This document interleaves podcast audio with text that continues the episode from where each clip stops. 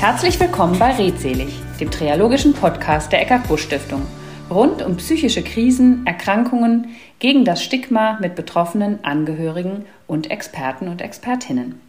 Ja, heute sage ich herzlich willkommen zu Andrea Rothenburg von Psychiatriefilme. Hallo Andrea. Hallo, schön, dass ich hier sein ja, kann. Ja, ich freue mich riesig, dass das klappt. Wir sprechen heute über Kinder psychisch kranker Eltern und über die Filme, die du mit so großer Leidenschaft machst. Du bist Tochter eines Psychiaters und das hat dich ja sicherlich auch geprägt. Du produzierst beeindruckende Dokumentarfilme, um zu informieren und zu entstigmatisieren. Darüber hinaus setzt du dich für Kinder psychisch kranker Eltern ein. Andrea, ich freue mich sehr, dass du da bist. Magst du dich noch mal selber ein bisschen vorstellen und erzählen, wo du lebst? Hast du Kinder, eine Familie? Was machst du sonst noch so? Wer bist du so, damit wir dich ein bisschen kennenlernen?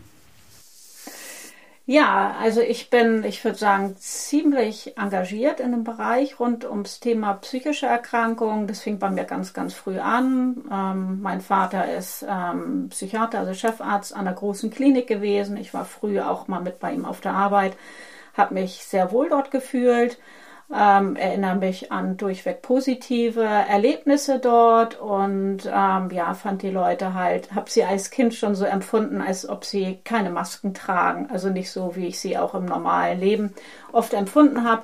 Und wie gesagt, war un unglaublich gerne dort. Als ich dann lesen konnte, habe ich in den äh, Fachbüchern von meinem Vater gelesen. Fallbeispiele haben mich wie magisch angezogen. Und ja, dann irgendwann habe ich gemerkt, dass doch sehr viel Stigma war. Also das habe ich schon sehr früh als Kind halt auch erlebt. Als Tochter eines Psychiaters war ich tatsächlich auch nicht jedem so ganz geheuer. Ich habe auch schon immer ziemlich hingeguckt, habe feine Antennen und ähm, genau, habe auch viel mit Lehrern zu tun gehabt, die ähm, Menschen mit psychischen Erkrankungen als nicht normal bezeichnet haben und das fand ich irgendwie ganz, ganz furchtbar und äh, irgendwann bin ich halt auch habe ich mich gefragt, woher kommt es? Und dann habe ich schon früh erlebt, dass es viel mit wirklich Unwissenheit zu tun hat, aber auch mit eigenen Ängsten. Und da habe ich gedacht, da kann man ja was tun. Und als ich anfing mit meiner Arbeit rund ums Thema psychische Erkrankung, war das noch nicht wie heute, dass so wahnsinnig viele, also sehr viele Leute hier engagiert sind, zum Glück. Und genau, dann habe ich das irgendwann zu meinem Beruf halt auch gemacht. Verrätst du uns noch, wo du lebst und ähm, ob du Familie hast und dass wir so ein bisschen, wenn wir nur deine Stimme hören, die ja super sympathisch ist und ich kenne dich schon länger, aber dass wir uns so ein bisschen Bild machen können. Ja, also ich bin tatsächlich geborene Berlinerin, was man nicht mehr so nee. hört, obwohl ich ähm, genau mit in meiner Kindheit halt da weggezogen bin und irgendwann wieder zurück, lange dort gelebt, aber dieser norddeutsche äh, äh, ja, dieses Norddeutsche, was man auch bei mir hört, das, äh, das ist drin und es bleibt wohl auch drin. Ich lebe äh, im Kreis Segeberg in einem Dorf und äh, habe eine Familie, habe zwei Kinder, ein Hund und eine Katze und ja, die bieten auch ganz tolle Erlebnisse, sag ich mhm. jetzt mal so, wo man auch mal auf andere Gedanken kommt. So. Kenne ich selber gut und äh, kann ich gut nachvollziehen. Dankeschön erstmal bis hierher. Magst du uns auch mal erzählen, wie du Filmemacherin geworden bist? Das ist ja ein super spannender Beruf und überhaupt nichts Alltägliches. Und äh, ja, darüber haben wir uns auch damals kennengelernt. Aber wie wird man Filmemacherin? Ja, also ich habe äh, angefangen am Theater zu arbeiten und äh, bin irgendwann auch zum Fernsehen gegangen, habe eine Drehbuchausbildung gemacht und irgendwie habe ich gemerkt, ähm, dass das nicht das ist, was ich mein Leben lang machen will. Also ich habe ja immer mit dem Thema Psychiatrie zu tun gehabt, habe schon früh mein Praktikum in der Psychiatrie gemacht und ähm, ja, hatte auch mal überlegt, dort zu arbeiten. Und äh, dann habe ich gedacht, wie kann man das besser verbinden? Also irgendwann haben mich diese ausgedachten Geschichten nicht mehr so interessiert, sondern mehr das richtige Leben. Und dann habe ich angefangen, ähm, äh, für, also Hörstücke aufzunehmen, habe Menschen interviewt in der Psychiatrie mit dem Tonbandgerät und das war eine unglaublich tolle Erfahrung, weil der, also mein erstes Interview hatte ich mit einem jungen Mann gehabt, der ähm, sehr psychotisch war, der auch gedacht hat, dass er abgehört wird und ähm, ja, das war schon als erster Interviewgast natürlich herausfordernd. Ich gehe da mit dem, mit dem Mikrofon hin und ich habe halt gemerkt, dass er unglaublich ähm, äh, sich gefreut hat, dass jemand fragt, wie ist es denn überhaupt? Wie sind deine Gefühle? Wie ist es für dich, wenn ich dich jetzt mit einem Mikrofon abhöre? Und ähm, ja, das war unglaublich prägend. Das war aber toll, weil ich viel alleine machen konnte, also ohne großes Team auch. Und dann, ähm, genau, bin ich, ähm, war ich ja eh auf einer Filmschule auch gewesen. Und äh, dann hat mich halt das Dokumentarische total angezogen. Und diese Geschichten, die ich früher also in den Büchern äh, gelesen habe, diese Fallbeispiele hinterzugucken, warum ist ein Mensch, wie er ist, das konnte ich dann ähm, umsetzen. Und beim Dokumentarfilm kann man auch mit einem kleinen Team arbeiten. Also wir haben mit drei, drei Leuten angefangen, Kameraton und ich für die Regie. Und es hat sich dann aber auch so weiterentwickelt, dass ich auch, ähm, auch durch meine Filmausbildung natürlich, aber auch, dass ich mich dann auch irgendwann dran getraut habe, Kamera zu machen, Regie, Schnitt, also Produktion, alles Mögliche. Und ähm, ja, jetzt arbeiten wir mit einem Team von zwei, zwei Leuten, wenn wir mit zwei Kameras arbeiten. Und äh, ja, ich habe halt das Gefühl, dass es, ähm, dass ich die Dinge realisieren kann, die ich realisieren will vor allem, wenn ich unabhängige Produktion mache. Wenn ich fürs Fernsehen arbeite, ist es natürlich auch ein bisschen anders. Da, ähm, da passt man sich natürlich auch bestimmten Formaten an, sage ich jetzt mal so. Aber im Grunde genommen kann ich immer so meiner Linie treu sein. Und das finde ich, finde ich eine ganz tolle, ganz tolle Sache. Eine sehr, sehr freudvolle Arbeit, was viele gar nicht so denken, weil sie denken, oh, Thema psychische Erkrankung ist ja so schwierig und so. Aber ich erlebe halt sehr viele tolle Geschichten und äh, nicht nur tolle Geschichten, auch traurige natürlich, aber es hat immer so was Intensives und das liebe ich im Leben. Wenn ich was schwierig finde, ist das Oberflächlichkeit. Damit komme ich nicht gut zu, zurecht. So. Das kann ich sehr, sehr gut nachvollziehen. Und ähm, ich sag mal, dass deine Filme trotz des schweren Themas ähm, auch immer was sehr Positives haben und sehr viel, ja, hm, Hoffnung, Zuversicht, Lebensfreude ausstrahlen. Das kann man auch hören. Und wir sind ja hier nur im Podcast und ähm, wir hören mal kurz rein.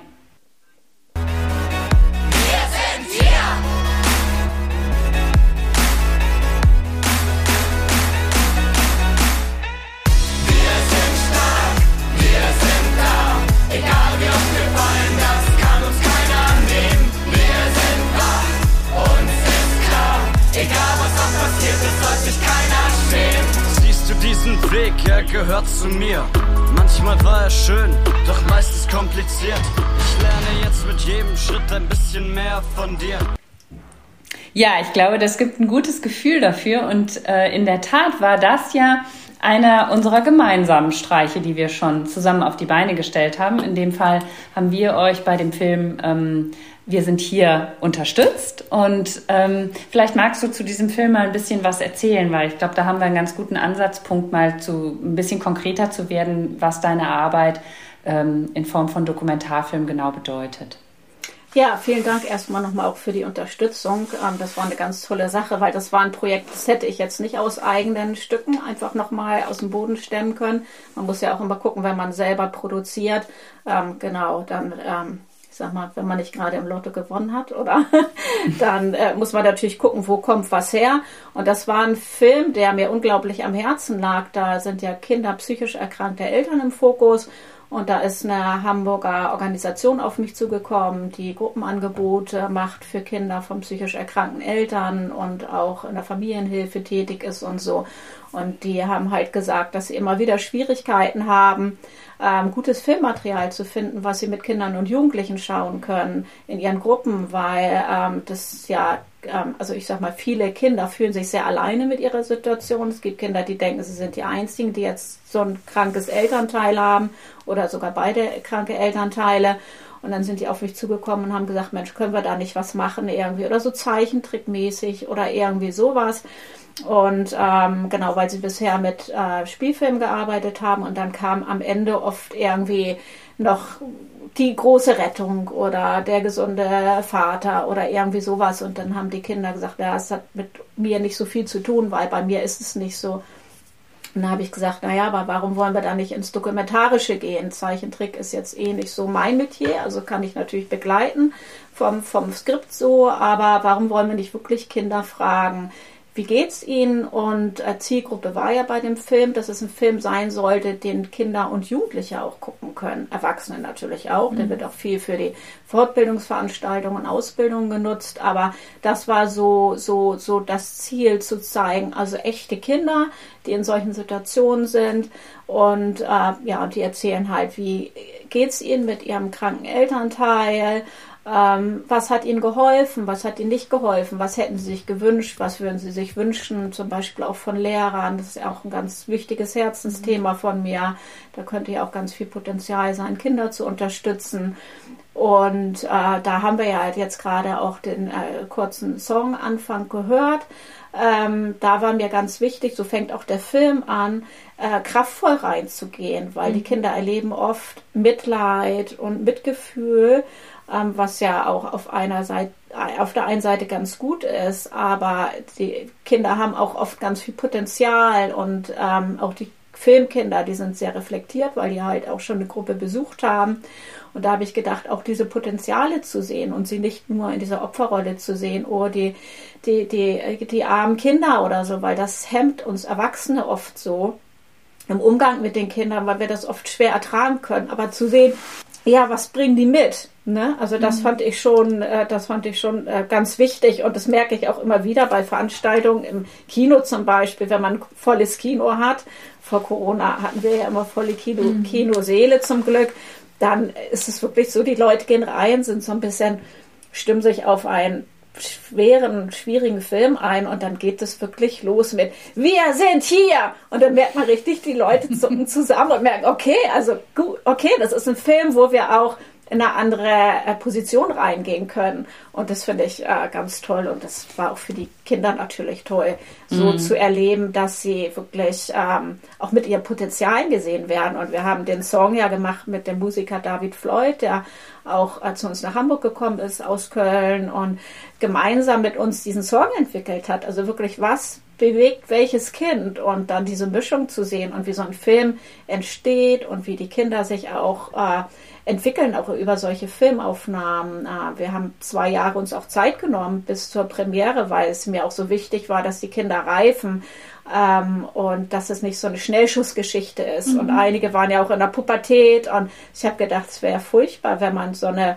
Premiere so schnell macht und die Kinder schämen sich nachher für den Film oder dass sie mitgemacht haben und sie hätten immer noch die Möglichkeit gehabt, was zu verändern. Und das finde ich, ja, ist ja ganz tolle Sache und der Film hat schon sehr, sehr viel bewegt. Ähm, äh, wie gesagt, bei Fortbildung, aber auch politisch. Also wir setzen den Film auch wirklich ein und drücken den mhm. Politikern mhm. in die Hand oder verschicken Weihnachtspakete mit so einem Film und so. Und da sind ganz tolle Sachen schon entstanden. Also durch diese Betroffenheit, also durch dieses, dass man ähm, bewegt wird von den Kindern, weil das ist sehr bewegend, auch wie sie sprechen, dass man zum Teil auch erlebt, dass sie ähm, oft anders sprechen als andere Kinder, also weniger kindlicher, weil sie früher auch in bestimmte Rollen reingehen.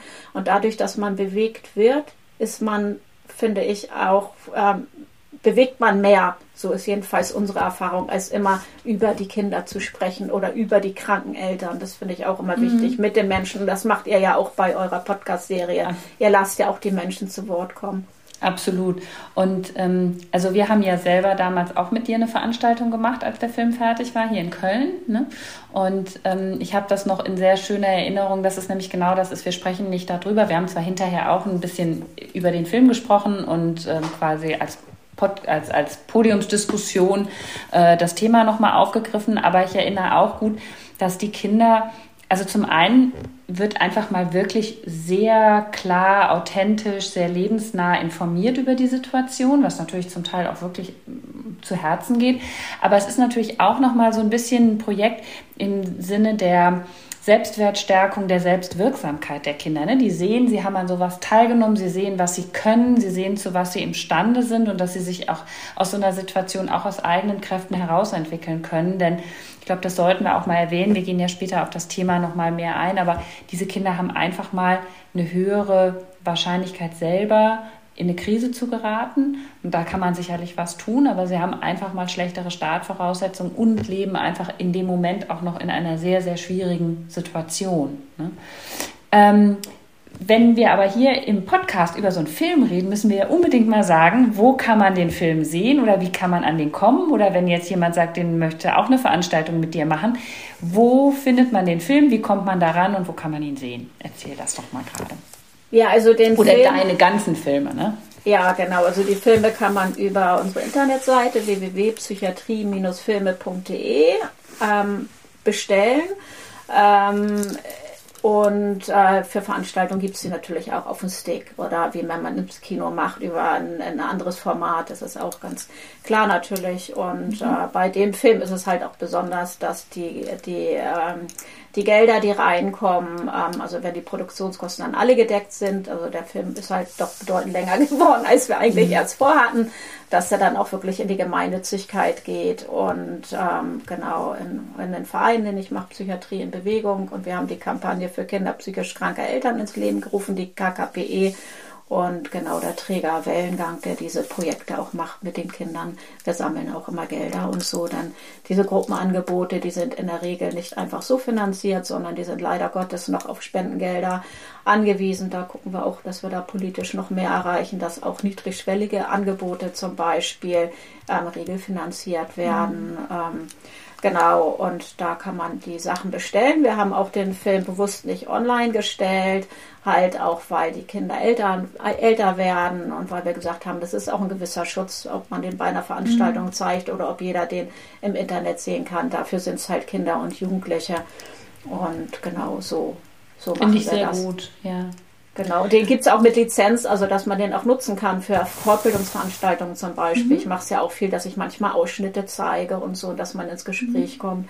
Und dafür, äh, ja, das bietet sich, bieten sich überhaupt alle Filme mhm. ganz gut an. Und ja, was du auch gesagt hast, dieser positive Aspekt, das ist mir auch wichtig bei Filmen. Ich möchte immer, dass es Menschen besser geht, wenn sie aus einer Veranstaltung gehen, als ähm, wenn sie rausgehen, als dass sie, wenn sie reingekommen sind. Zum Teil sind es ja schwere Themen, auch mein neuester Film zum Thema äh, Suizid. Ähm, der hat trotzdem auch was Hoffnungsvolles und ähm, gibt auch bestimmte Dinge in die Hand. Also wenn es einem schlecht geht, wie kann man, wie kann man damit umgehen. Und ähm, ich habe auch sehr viel Glück, ähm, das muss ich auch sagen. Ähm, wenn ich Menschen begleite, kann das natürlich auch sein, dass ich mache ja keine Märchenfilme, kann das natürlich auch sein, dass am Ende jemanden Dreharbeiten nicht überlebt. Das habe ich auch einmal äh, erlebt, aber ich habe es trotzdem geschafft, ähm, das Thema so zu bearbeiten, dass es den Menschen nicht schlechter geht. Also wenn mhm. sie dann nach Hause gehen und vielleicht alleine sind, sondern dass man mhm. immer guckt, wo ist der Fokus und Mut macht, sich Hilfe zu holen. Und, mhm. mhm. Also dass das schwer ist, das erleben wir ja auch manchmal bei unseren Veranstaltungen, je nachdem, ähm, welche Themen wir gerade da besprechen und auf der Agenda haben. Aber mir und uns ist ja auch wichtig bei der Arbeit, bei, das fängt schon bei der Website an, bei der Gestaltung des Podcasts oder bei den Veranstaltungen, die wir machen nicht das Thema in der Art, wie wir es bearbeiten und auch in, ich sag mal, auch bei den Räumlichkeiten, die wir auswählen, bei all dem drumherum, es damit noch schwerer zu machen, sondern einfach dadurch eine, durch ein gutes Format einfach auch ein Thema so in die Öffentlichkeit zu bringen, dass alle bereit sind, sich dem zu nähern, ne? es ähm, auch so annehmen und auch ein, Stückchen angstfreier vielleicht auch bereit sind, darauf zuzugehen. Ähm, schwer ist es ohnehin, aber es bringt nichts, wenn man es dann mit äh, zusätzlicher Hoffnungslosigkeit oder, oder sowas auflädt, sondern es gibt auch immer wieder ganz positive Geschichten und ein paar davon erzählst du ja auch oder zeigst ja. du auch. Ne? Ich meine, man muss auch realistisch dabei bleiben, dass es auch äh, Situationen gibt, die einfach wirklich schwer sind und nicht, nicht alles gelingt immer so, wie man sich das vorstellt, aber grundsätzlich schon. Ja, und ich glaube halt wichtig ist auch glaubwürdig zu bleiben. Also ja. nach meinem Film geht das Leben weiter und das äh, wird auch in meinem Suizidfilm äh, gesagt. Also die Leute sind ja nicht überheblich und sagen, jetzt habe ich das geschafft oder so, ähm, sondern man weiß nie, in welche Situation man im Leben noch kommt. Aber zumindest wissen, welche Hilfsangebote gibt es oder es gibt Hilfs Angebote, auch wenn sie nicht jeden retten können. Das ist ja auch klar. Ich glaube, das ist auch ganz wichtig, auch für Hinterbliebene zum Beispiel mhm. oder so, mhm. ähm, dass man das Thema auch von mehreren Seiten betrachtet. Aber wirklich dieser normale Umgang mit einem Thema, was ja zu unserem Leben gehört, ne, das finde ich total ja. wichtig. Mhm. Ja. Ja.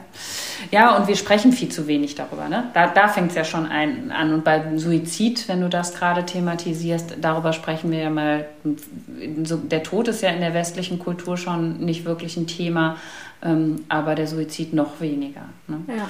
Ähm, was ist denn dein Ziel? Also wenn du sagst, du, ne, du machst deine Arbeit ja, so habe ich dich kennengelernt, mit sehr, sehr viel Leidenschaft und Engagement. Ähm, was ist das Ziel, was du gerne erreichen möchtest? Ja, mein Ziel, ich sag mal mit vielen anderen natürlich. Also das ist ja das Schöne, dass ich nicht das Gefühl habe, ich stehe da alleine vor. Das habe ich ja gesagt, als ich anfing, war das noch ein bisschen anders. Die Szene war noch gar nicht so so umtriebig, hatte ich so das Gefühl.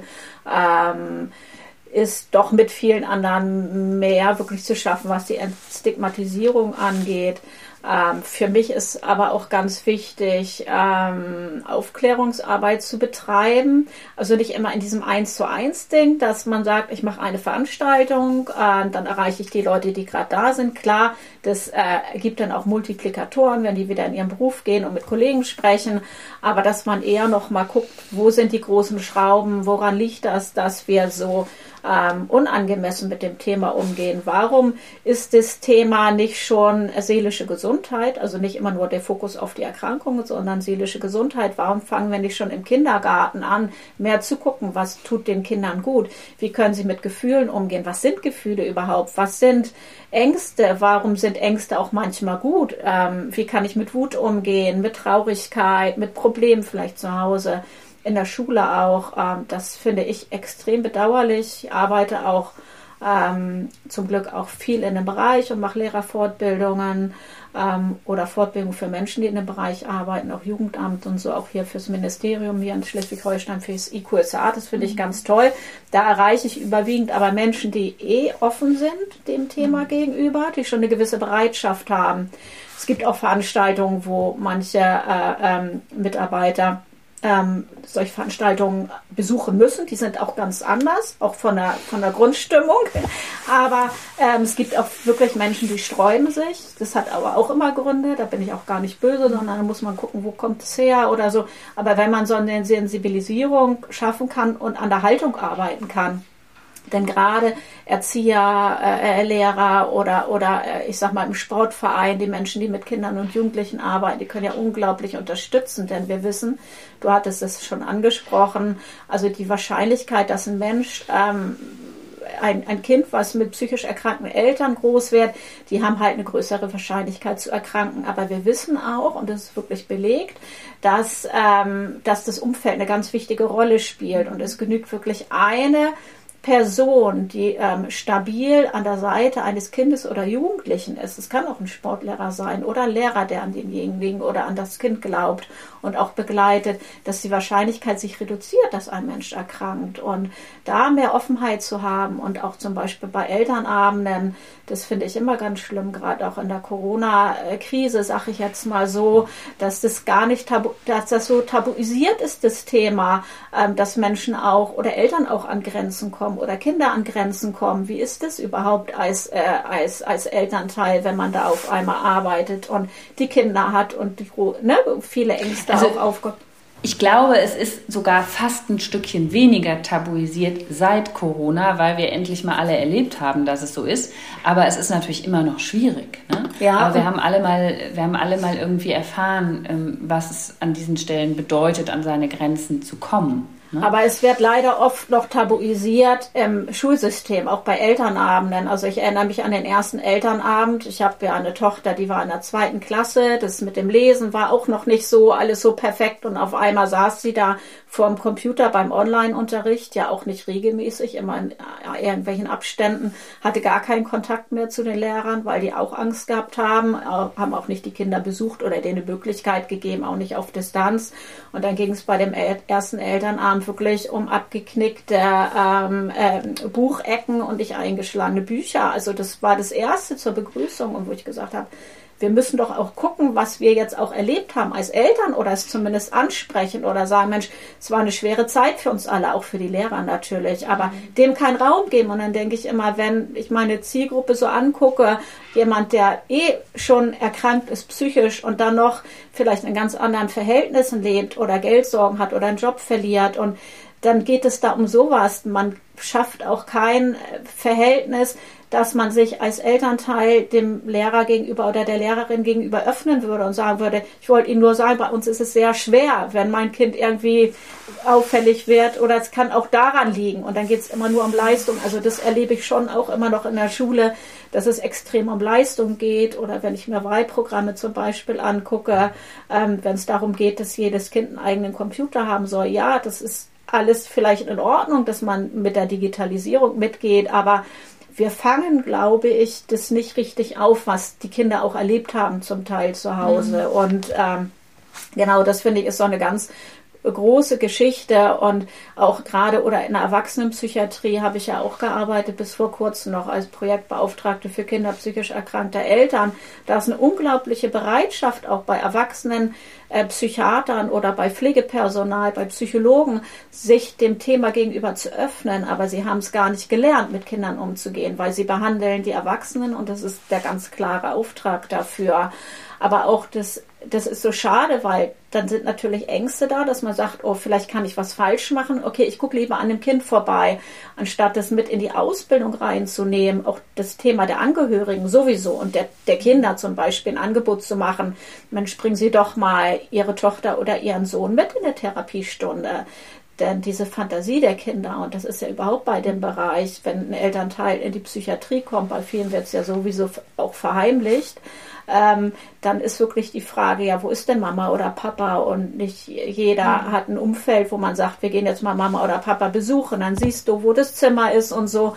Und dann geht so dieses Kopfkino los. Und dann ist oft so das Gefühl, wir wollen die Kinder lieber schonen, wir sprechen sie lieber nicht an. Und das ist total, also das empfinden Kinder wirklich auch als falsch, weil sie sagen auch in unserem Film, wir sind hier, sagt Christina, ähm, aus ihrer Erfahrungsexpertise, ähm, mir ging es doch schon schlecht. Ich war doch in einer ganz schwierigen Situation mit meiner psychotischen Mutter. Ähm, dann ist es doch nicht belastend, wenn mich jemand fragt, zum Beispiel, wie geht es dir? Oder was brauchst du? Oder, mhm. ne, also so, das ist so, das sind so, so Sachen, wo ich das auch nicht so ganz nachvollziehen kann, warum wir da so fern von wirklich äh, zwischenmenschlichen, ähm, ich sag mal, oder Nächstenliebe auch sind, dass wir mhm. Kinder oft so allein lassen. Also ich kann es ähm, von unserer Seite sehr bestätigen oder von meiner Seite. Ich, ähm, und es ist ja auch nochmal, du sprachst eben Corona an, es ist, hat ja mehrere Studien gegeben, wie sehr wirklich Kinder und Jugendliche nochmal zusätzlich in dieser Zeit gelitten haben. Und jetzt stelle man sich vor, es sind Kinder, die ohnehin in so einer schwierigen Situation ähm, sind.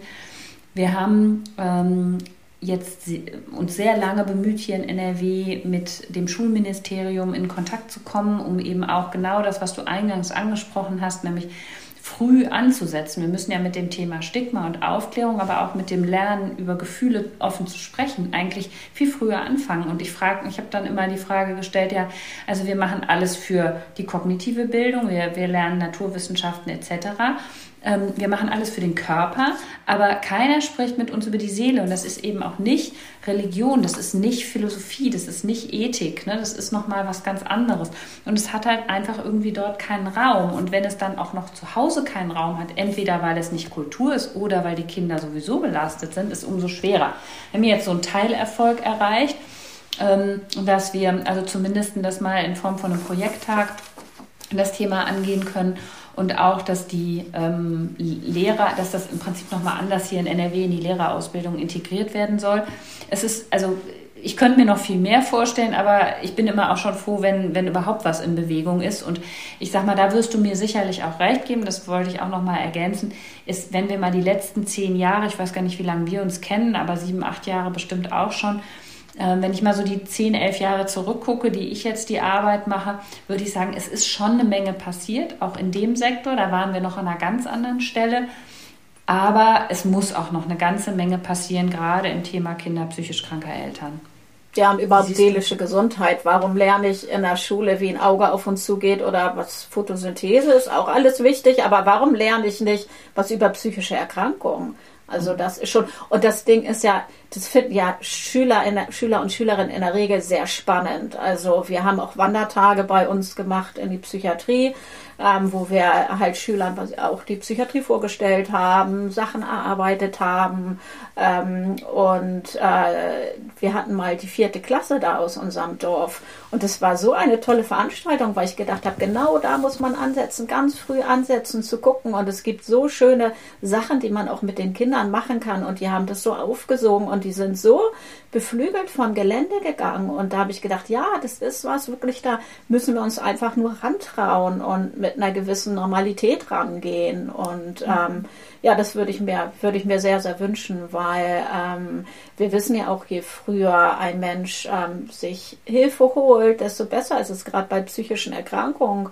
Und da ist so viel Potenzial und dieses Unverständnis auch von meiner Seite, wo ich denke, ja, warum nutzen wir das denn nicht eigentlich? Warum etablieren wir das nicht ganz früh auch im Schulsystem zu sagen, Mensch, wenn sich jemand Hilfe holt, dann ist das ein Zeichen von Stärke und nicht, oh, der braucht Nachhilfe oder so, der wird irgendwie mhm. abgestempelt, weil er blöd oder dumm oder faul ist oder sonst was, mhm. sondern zu sagen, doch, du bist stark, du holst dir Hilfe, du merkst, es geht dir nicht gut und ähm, ja, da, da in die Richtung zu arbeiten, das finde ich ganz wichtig. Ich habe aber auch ein gutes Gefühl, dass ich das Gefühl habe, ich muss das gar nicht alleine machen. Ähm, das war am Anfang meiner Antistigma-Arbeit, da habe ich mich mehr alleine gefühlt. Und ähm, ich finde, es sind so viele tolle Menschen und Organisationen unterwegs mhm. und ich finde, wir sind auf einem super guten Weg. Ähm, auch gerade was Schulprojekte und Schulen angeht, da ist ja auch eine Bewegung. Aber ich würde mir halt wirklich wünschen, dass das alles ähm, nicht immer auf dem Engagement von einzelner, äh, von einzelnen Menschen abhängig ist, so wie ihr das jetzt bei euch macht, sondern dass man sagt, okay, das ist wirklich die ganz große Schraube und wir machen das über für alle Bundesländer, denn wo engagierte Leute da sind, da passiert was, wo sie nicht da sind, da passiert in der Regel sehr, sehr wenig. Ja, da sagst du was, was ähm, mir auch aus, da sprichst du mir aus der Seele. Wenn wir mal noch mal ganz konkret gucken, was würdest du denn auf Basis deiner vielen und langjährigen Erfahrung mit gerade diesen schwierigen Familienkontexten, was würdest du denn Freunden, Angehörigen, die so, so eine Situation miterleben, wie können die helfen? Was können die tun? Ja, ich finde Offenheit ganz wichtig mit dem Thema. Da gehört natürlich aber Offenheit der Betroffenen dazu, das ist ganz mhm. klar. Ich meine aber auch nicht Offenheit, dass jeder in einem Film mitmachen soll oder äh, damit äh, überall das erzählen mhm. soll, was er hat, aber dass man einen gewissen, äh, äh, dass zum Beispiel Kinder die Erlaubnis haben, auch über bestimmte Dinge zu sprechen ähm, mit einer Vertrauensperson zum mhm. Beispiel und wirklich mutig sein, hinzuschauen und dass man als Erwachsener, das erlebe ich oft, viele Erwachsene haben das Gefühl, sie müssen jetzt unbedingt ganz schnell helfen. Und manche Situationen sind einfach auch so schwierig. Ich sag mal, wenn man jetzt zum Beispiel einen sehr schwer erkrankten Menschen hat, eine Mutter mit einer schweren Schizophrenie, ähm, da kann man ja auch jetzt nicht die Mutter jetzt ganz schnell gesund machen. Es gibt ja auch Erkrankungen, wo das halt jetzt auch nicht nur positive Verläufe sind, aber trotzdem zu gucken und dem Kind das Gefühl zu geben, du kannst dich bei mir lassen und alleine das schon. Also das Gefühl, also es gibt ja den Spruch, geteiltes Leid ist halbes Leid. Ähm, ich finde, da ist auch was dran, ob nun genau halbes Leid oder was anderes, aber wenn, mhm. wenn, wenn man, man kennt das ja auch selber ähm, als Erwachsener, wenn man seine Sorgen oder seine Trauer über was teilen kann oder mal weinen kann und der andere kann das aushalten, das bewirkt ganz viel und das ist bei Kindern auch schon so. Mhm. Und dass man auch das aushalten kann und sagen kann, ja, das ist eine schwere Situation oder die Christina sagte auch, ich zitiere jetzt nochmal Christina aus dem Film Wir sind hier, die sagte bei einer Veranstaltung mal, ich äh, mag keinen blinden Optimismus mehr, weil sie immer wieder erlebt, er hat ja wirklich eine schwer äh, äh auch an Schizophrenie erkrankte Mutter, dass sie immer wieder erlebt, dass Erwachsene sagen, ach, vielleicht wird's ja wieder. Deiner Mutter geht's wahrscheinlich dann oder hoffentlich auch bald besser. Nein, sagt sie, ich weiß, dass sie ist erkrankt, als ich ganz klein war. Meiner Mutter wird's wahrscheinlich nicht mehr besser gehen ähm, sondern das auch wirklich anzuerkennen, dass ein Mensch in so einer Situation ist, wie er ist und da halt zu gucken, wie geht man damit um. Und die hat auch ganz tolles Umfeld gehabt. Die hat tolle Lehrer gehabt, die hat einen tollen Vater gehabt, die hat tolle Nachbarn gehabt. Die würde unglaublich toll unterstützt in ihrer Situation. Ich finde, das ist so, wenn man so eine Reaktion hört, ne, das wird schon wieder besser werden, das ist ja eigentlich so ein bisschen, ähm, ich möchte jetzt schnell was sagen, was irgendwie ganz gut klingt, habe aber eigentlich gar nicht genau zugehört und eigentlich ist mir das Thema selber fast ein bisschen unangenehm. Also so, so wirkt sowas auf mich, weil es ist nicht wirklich hingehört. Wenn man sich das nämlich klar macht und nicht ganz ähm, unbeleckt ist, was das Thema angeht, weiß man, dass die Prognose so toll nicht sein kann. Und ich glaube, dass wir, wir sehen das manchmal auch bei unseren Mental Health First Aid Kursen. Oder ich sag mal, da ist es ein Bestandteil ja auch dieses, dieses Roger-Prinzips, um das es immer wieder geht, dass man eben spricht ähm, und das Gespräch anbietet, dass man kann auch mal Lösungen oder Hilfen anbieten, aber eigentlich geht es vielleicht auch erstmal nur darum zu sagen, ja, ich sehe das, ich verstehe das und ich fühle mit dir, auch wenn ich, ich und nicht unbedingt den Anspruch zu haben, dass ich in dem Moment die Lösung anbieten muss, aber dass das Dasein schon ein Teil eines Anfangs sein kann. Und das ist natürlich, das versetzt auch den, der hilft, finde ich, in eine ja, das ist eine schwere Situation. Ne? Das ist so wie auch, wenn, wenn bei jemandem jemand gestorben ist, wirklich auszuhalten, ich kann dir gerade nicht wirklich eine Lösung anbieten, die gibt es nicht von der Stange, aber ich bin da. Und ich halte das mit dir ein Stückchen weit aus und ich gehe mit dir da durch. Und das finde ich, ähm, das, das muss man erstmal können. Und wenn man dann so ein bisschen drüber weggeht, wird schon wieder besser. Ist das so ein, das ist so ein Kleinmachen auch davon, finde ich. Also so ja, und ähm, ja, und ich sag mal, das, sowas kann man sogar auch üben. Also, dass man guckt, mhm. bestimmte Sachen, ähm, wie kann man das schaffen, dass man jetzt zum Beispiel eine Stabilität auch hat. Also, wenn ich jetzt total am Boden zerstört bin und äh, mir kommen auch die Tränen. Tränen, das ist nicht schlimm, wenn auch mal man feuchte Augen bekommt, aber wenn das Kind das Gefühl hat, oh Gott, der kann ich gar nichts erzählen, der geht's jetzt ganz schlecht, weil ich habe der das jetzt erzählt und jetzt weint die auch noch. Das gibt auch wirklich furchtbare Situationen. Ich finde gerade beim Thema Suizid, das ist echt schwer auszuhalten. Ähm, aber trotzdem dieses Bewusstsein, das erlebe ich auch viel bei Lehrern, dass sie Gefühl, das Gefühl haben, sie können nicht so viel tun. Und es gibt ja auch wirklich äh, Situationen, wo die Lehrer das Gefühl haben, sie müssten viel mehr tun. Aber ich sage immer, aber bitte guckt auch wirklich, Dasein und Offenheit für ein Thema und zu sagen, du kannst zu mir kommen. Und es muss auch nicht immer nur das Thema sein, über das man spricht, aber dass man eine Verbindung aufbaut, ein mhm. wertschätzendes Verhalten, auch zu sehen, da ist jemand, der hat schwer Moment zu Hause, vielleicht auch mal über bestimmte Sachen hinweg zu gucken oder zu, überhaupt das Vertrauensverhältnis zu haben. Das meine ich auch mit Haltung.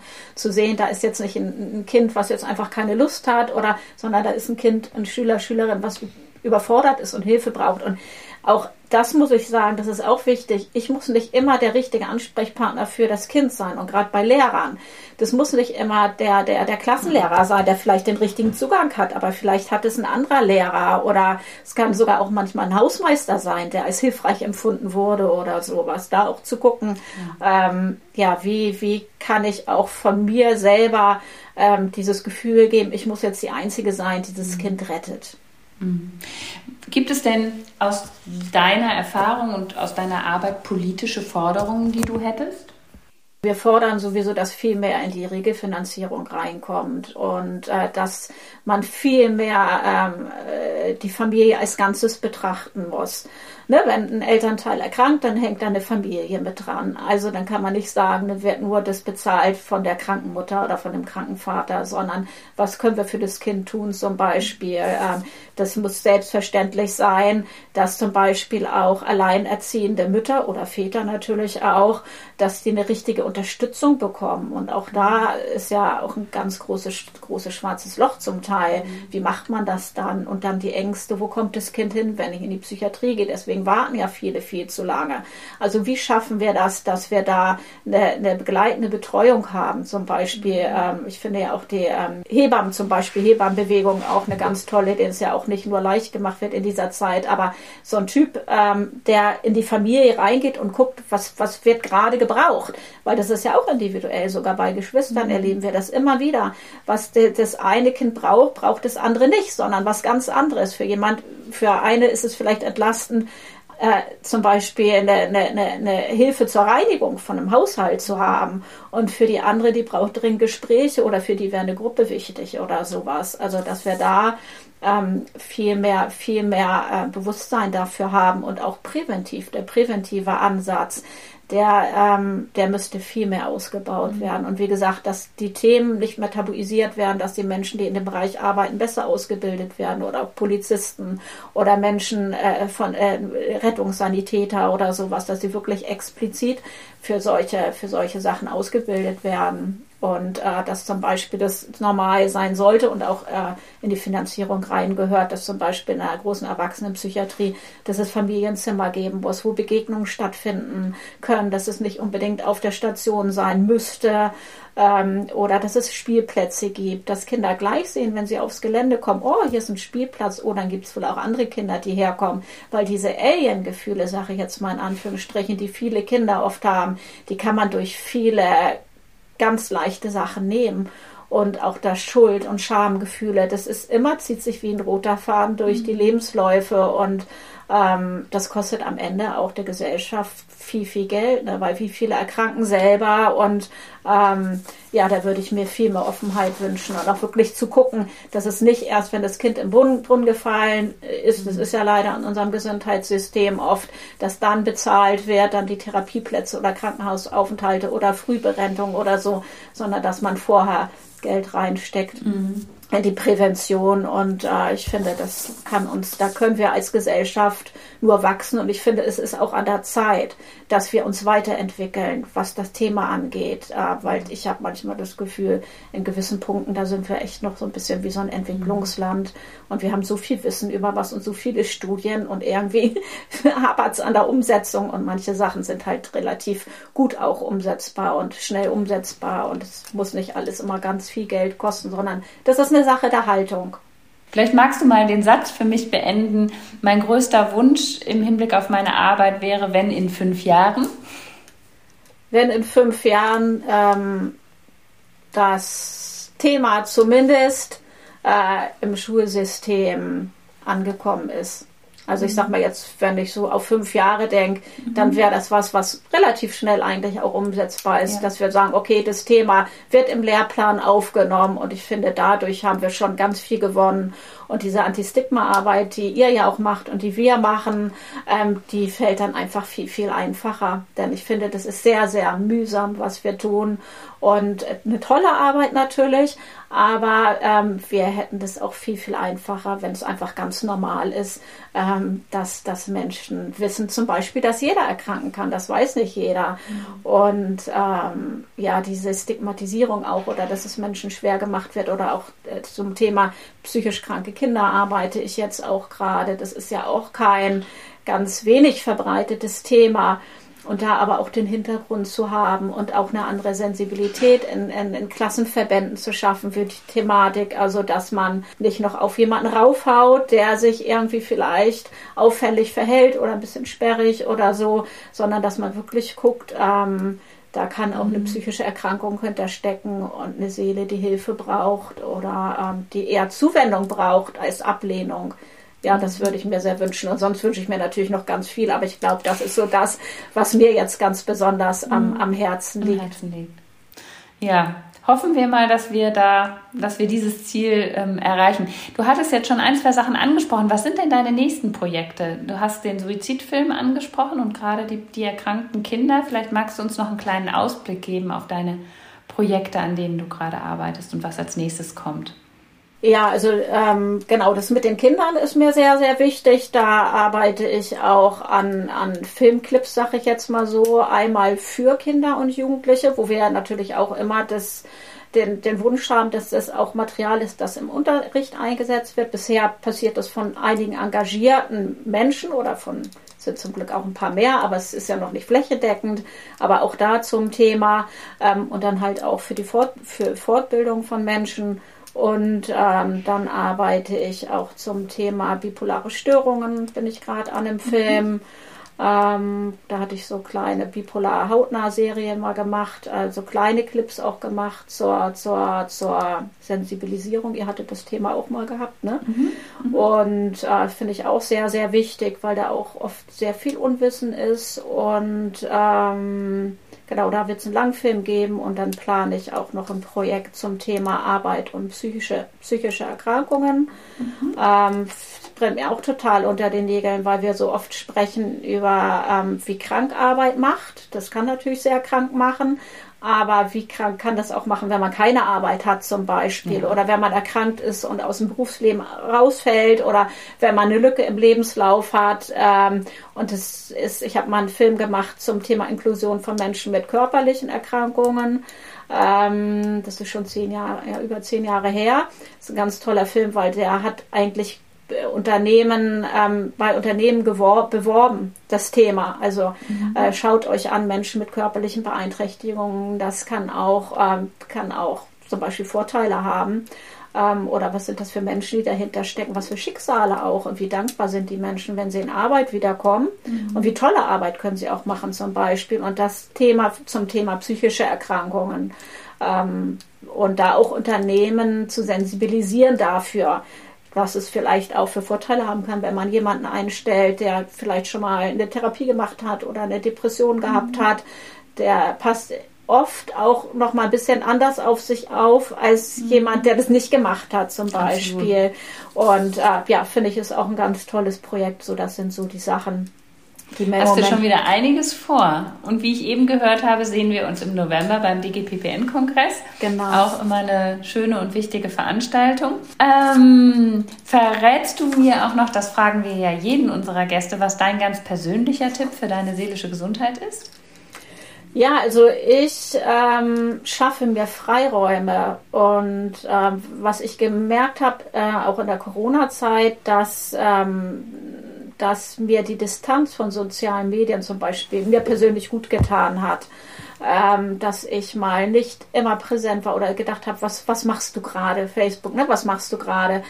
Habe ich eigentlich sowieso nicht immer das Bedürfnis, immer das nach, mhm. alles nach außen zu tragen, aber ähm, auch mal nicht ans Telefon zu gehen. Und wenn man gerade zwei Telefonleitungen hat, da bin ich früher an das eine gegangen und dann klingelt das andere, ach, ich muss mal kurz und so, sondern auch mal das Telefon klingeln zu lassen und sagen, okay, ich rufe dann zurück und ähm, ja, sich auch mal Zeit zu nehmen, zum Beispiel das Telefon nicht mitzunehmen auf dem Spaziergang mit meinem Hund oder wenn ich mit dem Fahrrad fahre oder das finde ich, ähm, finde ich ganz wichtig ähm, und ähm, ja, ich fahre gern Fahrrad, ich bin gerne im Wald, ich bin aber auch gerne am Meer, ich wohne zum Glück nicht weit vom Meer ähm, und da so Kraftquellen sich zu schaffen, das finde ich, ja, das finde ich ganz, ganz wichtig. Auch mal abschalten mit den Gedanken mhm. und auch ähm, einen Schalter zu finden, wo man sagt, man schaltet jetzt mal um. Ich, man kann nicht alle Probleme mit in die Nacht nehmen zum Beispiel. Das war bei mir mhm. aber auch ein Prozess, weil ich auch bei den äh, Filmarbeiten sehr intensiv mit Menschen zusammenkomme und äh, ja auch sehr empathisch bin und so. Aber zu sagen, okay, das muss ich jetzt mal wegpacken, jetzt muss ich gucken, dass ich gut schlafe. Denn nur wenn es mir selber ähm, mhm. gut geht, in Anführungsstrichen. Immer ist natürlich auch, gibt natürlich auch Belastung wie in jedem Leben. Ich fand gerade die Corona-Zeit als Filmemacherin auch sehr anstrengend und auch für unsere Kampagne, ne, wenn man da guckt, was ist mit den Kindern, aber immer zu gucken, ähm, sich selber Freiräume zu schaffen und vor mhm. allem sich mit, gut, äh, mit Menschen zu umgeben, die einem gut tun. Mhm. Das finde ich auch wichtig. Nicht Menschen, die keine Probleme haben, darum geht es überhaupt gar nicht, aber Menschen, die, ähm, die, die, die einem gut tun und das merkt man ja. Ich mhm. spreche oft von guter Energie oder so, ne? Oder sich auch gucken, welche Menschen tun einem nicht gut oder welche Menschen, wo hat man kein gutes Gefühl, kann man natürlich jetzt mhm. nicht immer machen, aber da gucke ich schon sehr, welche Menschen ich auch in meinem näheren Umfeld habe und ich habe eine tolle Familie und eine Schwester und Cousinen und tolle Eltern und so und da Zeit verbringen. Das finde ich halt wichtig und das ist, stärkt ja auch die psychische Widerstandskraft und da immer zu gucken, okay, was macht es mit mir? Und körperlich gucke ich auch, dass es mir gut geht. Und ähm, das ist ja auch ein wichtiger Punkt, nicht nur das immer zu trennen, die Seele und der Körper, sondern ne, dass ich regelmäßig mhm. auch gucke äh, mit Entgiftungen und mit irgendwelchen Körperreinigungen und sowas. Also das, das merke ich auch, das tut mir auch ganz gut, dass ich mich bewusst ernähre und solche Geschichten. Vielen, vielen Dank. Das klingt nach sehr, sehr viel Achtsamkeit auf allen Ebenen und sehr ganzheitlich. Da bist du, glaube ich, schon sehr weit vorne. Und es hat, das Gespräch hat mir super viel Spaß gemacht, liebe Andrea. Viel, hab vielen Dank. Wir verabschieden uns jetzt mit einem nochmal einem kurzen Hörbeispiel, damit wir noch was von deiner Energie mitnehmen. Ja, ganz herzlichen Dank. Alles Mach's Liebe, gut. alles Gute.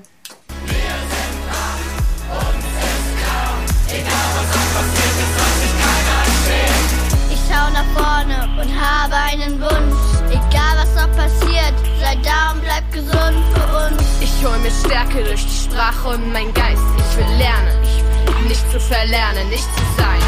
Wohin auch das Schicksal zeigt, ich lauf dahin. Es tut gut zu wissen, es ist okay, wenn ich traurig bin. Finde meinen Frieden, finde mein Fühlen, beginne mich zu lieben, betrete jetzt mein Leben. Vieles ist zu laut, vieles ist zu grell. Ich werde euch beweisen, ich war immer schon ein Held. Und im Mai spreche ich mit Kai Kreuzfeld. Er hat eine Initiative für Borderline-Angehörige ins Leben gerufen, die inzwischen enormen Zulauf hat. Ich spreche mit ihm über die Rolle der Angehörigen und auch darüber, was sie tun müssen, um sich selbst zu schützen. Vielen Dank. Bis demnächst bei Redselig. Wir freuen uns. Wenn Sie Feedback haben für uns, bleiben Sie gesund. Bis bald bei Redselig.